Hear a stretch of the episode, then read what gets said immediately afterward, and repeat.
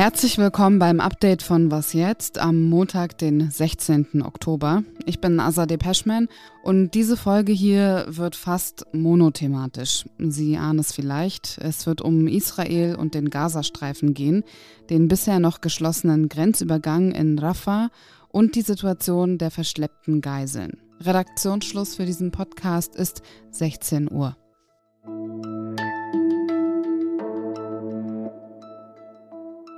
Es ist Tag 10 im Krieg in Israel und im Gazastreifen. Hunderttausende PalästinenserInnen fliehen gerade Richtung Süden. Dort grenzt der Gazastreifen an Ägypten. Der Grenzübergang heißt Rafah und ist derzeit geschlossen. Welche Rolle Ägypten in diesem Konflikt hat, das weiß Stella Menner, normalerweise Korrespondentin in Beirut im Libanon, aber heute kurz in Deutschland, um ihre Schutzausrüstung abzuholen. Hallo Stella. Hallo. Im Gazastreifen gehen Strom, Wasser, Lebensmittel zur Neige. Papst Franziskus fordert einen humanitären Korridor. Expertinnen sehen das als einzige Chance, eine Katastrophe zu verhindern. Warum öffnet Ägypten nicht den Grenzübergang? Dafür gibt es mehrere Gründe. Zum einen gibt es da den Sicherheitsaspekt. Der ägyptische Machthaber al-Sisi kämpft seit Jahren gegen die Muslimbruderschaft im eigenen Land und die Hamas im Gazastreifen teilt eine ähnliche Ideologie wie die Muslimbruderschaft. Und deshalb gibt es hier quasi die Sorge, im Falle einer Grenzöffnung könnten auch Terroristen ins Land kommen und die Muslimbruderschaft stärken. Dann gibt es noch einen wirtschaftlichen Aspekt. Ägypten steht am Beginn einer Wirtschaftskrise und hat schon etwa so neun Millionen Geflüchtete aus anderen Ländern aufgenommen, zuletzt zum Beispiel aus dem Sudan. Und äh, viele Menschen haben jetzt die Sorge, dass wenn noch mehr ins Land kommen, sich die Situation verschlechtern könnte. Und dann als drittes gibt es auch noch sozusagen einen politischen Grund, denn wenn wir auf die Geschichte des Nahostkonflikts gucken, dann durften Palästinenserinnen bisher eigentlich nie in die Gebiete zurückkehren, aus denen sie vertrieben wurden. Und ähm, oft wurden diese Gebiete dann von Israel annektiert. Wie positioniert sich Ägypten politisch in diesem Krieg? Ja, Ägypten nimmt in der Region so ein bisschen eine Sonderrolle ein, da es eines der wenigen Länder ist, das ähm, sowohl Kontakte zu den PalästinenserInnen als auch zu Israel hält. Ägypten war außerdem das erste Land in der Region, das Israel als Staat überhaupt anerkannt hat. Machthaber al-Sisi hat jetzt äh, zuletzt einen Waffenstillstand gefordert und wenn wir ganz generell sprechen, dann möchte das Land eigentlich eine Zwei-Staaten-Lösung. Die wird aber sehr unmöglich, falls Israel den Gazastreifen übernehmen sollte. Und wie steht die Bevölkerung in Ägypten dazu? Es hat wie in anderen arabischen Ländern in Ägypten auch ähm, Freitagsgebete gegeben, bei denen sich Menschen solidarisch mit PalästinenserInnen gezeigt haben. In den sozialen Medien gibt es aber auch wirklich sehr, sehr viele Menschen, die ihre Sorge vor einer Aufnahme von Geflüchteten äußern und sich ganz klar gegen die Aufnahme von PalästinenserInnen in Ägypten aussprechen. Und den Text von Stella Männer, den verlinken wir in den Show Notes. Danke dir, Stella. Sehr gerne. Fast 200 Geiseln hat die Terrororganisation Hamas laut der israelischen Regierung aus Israel entführt. Diese Zahl ist heute nach oben korrigiert worden. Darunter sind auch acht Deutsche. Wo sie sind, wie es um sie steht, ob sie am Leben sind, all das weiß man nicht. Christian Part ist Redakteur im Politikressort und hat mit den Angehörigen gesprochen. Hallo Christian. Hallo. Was tun die Angehörigen gerade in dieser schwierigen Lage? Äh, sie versuchen natürlich gerade vor allen Dingen an Informationen zu kommen. Das ist, glaube ich, im Moment das Wichtigste, da sie natürlich, wie du schon sagst, keine Ahnung haben, wo sich die Geiseln aufhalten und wie es ihnen genau geht. Das heißt, sie nehmen Kontakt auf mit der Bundesregierung, sie telefonieren wie etwa der Onkel der entführten Shani Luke mit Staatssekretären, mit Bundestagsabgeordneten oder auch mit dem Oberbürgermeister. Jede Information ist wichtig für sie und deswegen versuchen sie gerade auch jeden Weg zu gehen.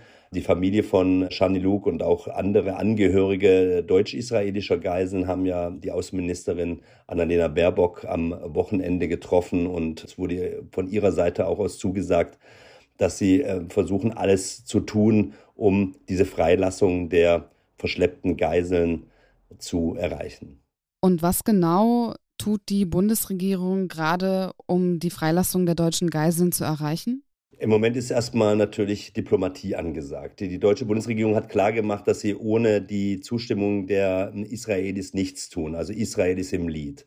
Aber was kann äh, Deutschland also tun? Es gibt mehrere Kanäle, die möglich sind. Annalena Baerbock war am Wochenende in Kairo, hat dort die Gespräche gesucht. Die Ägypter haben natürlich einen, traditionell auch einen Draht zur Hamas und in den Gazastreifen genauso wichtig und mindestens genauso wichtig ist der Kanal in Richtung Katar. Äh, der Emir von Katar war letzte Woche in, in Deutschland. Auch da ist es um die Freilassung der Geiseln gegangen. Auch auf diesem Weg kann man versuchen, äh, vielleicht noch irgendeine Lösung zu bekommen. Es ist auch so, dass natürlich andere Länder, mit denen Deutschland jetzt erstmal in dieser Weise keine Verhandlungen selbst offenbar führt, sich um Freilassung bemühen kann oder können. Das wäre in diesem Fall zum Beispiel der Iran.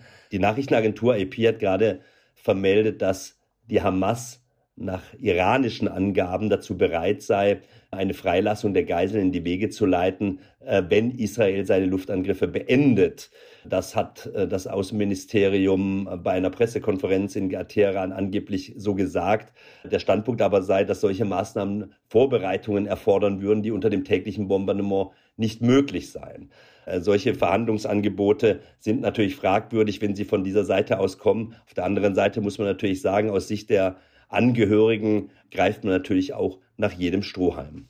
Wir verfolgen das auf jeden Fall weiter. Danke dir, Christian. Sehr gerne.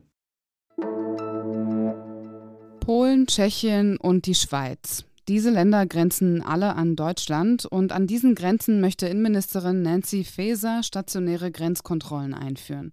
Ähnliche Kontrollen gibt es schon seit einigen Jahren an der Grenze zu Österreich. Diese sollen nun auch nochmal um sechs Monate verlängert werden.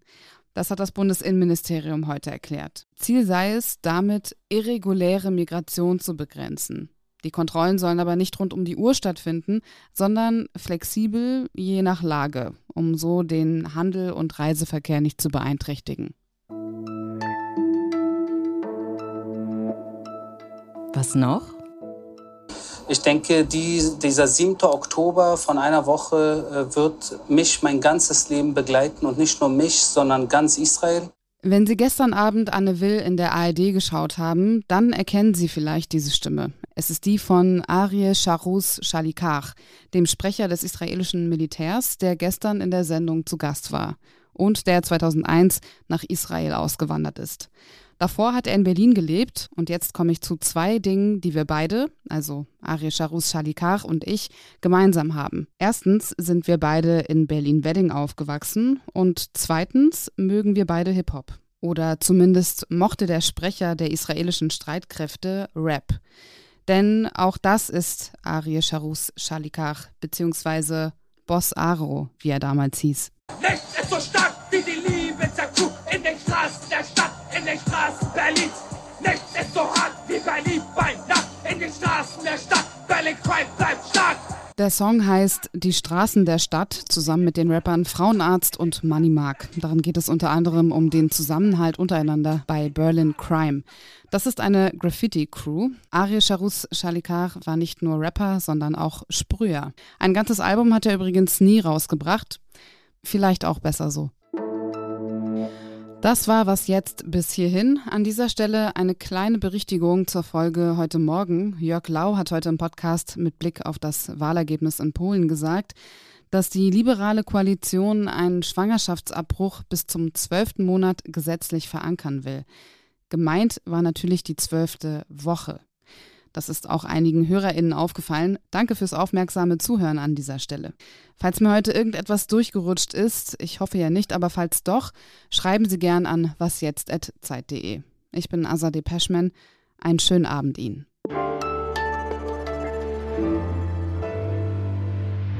Ja, Ägypten nimmt in der Region so ein bisschen eine Sonderrolle ein. Ähm, es, warte, ich fange nochmal kurz an.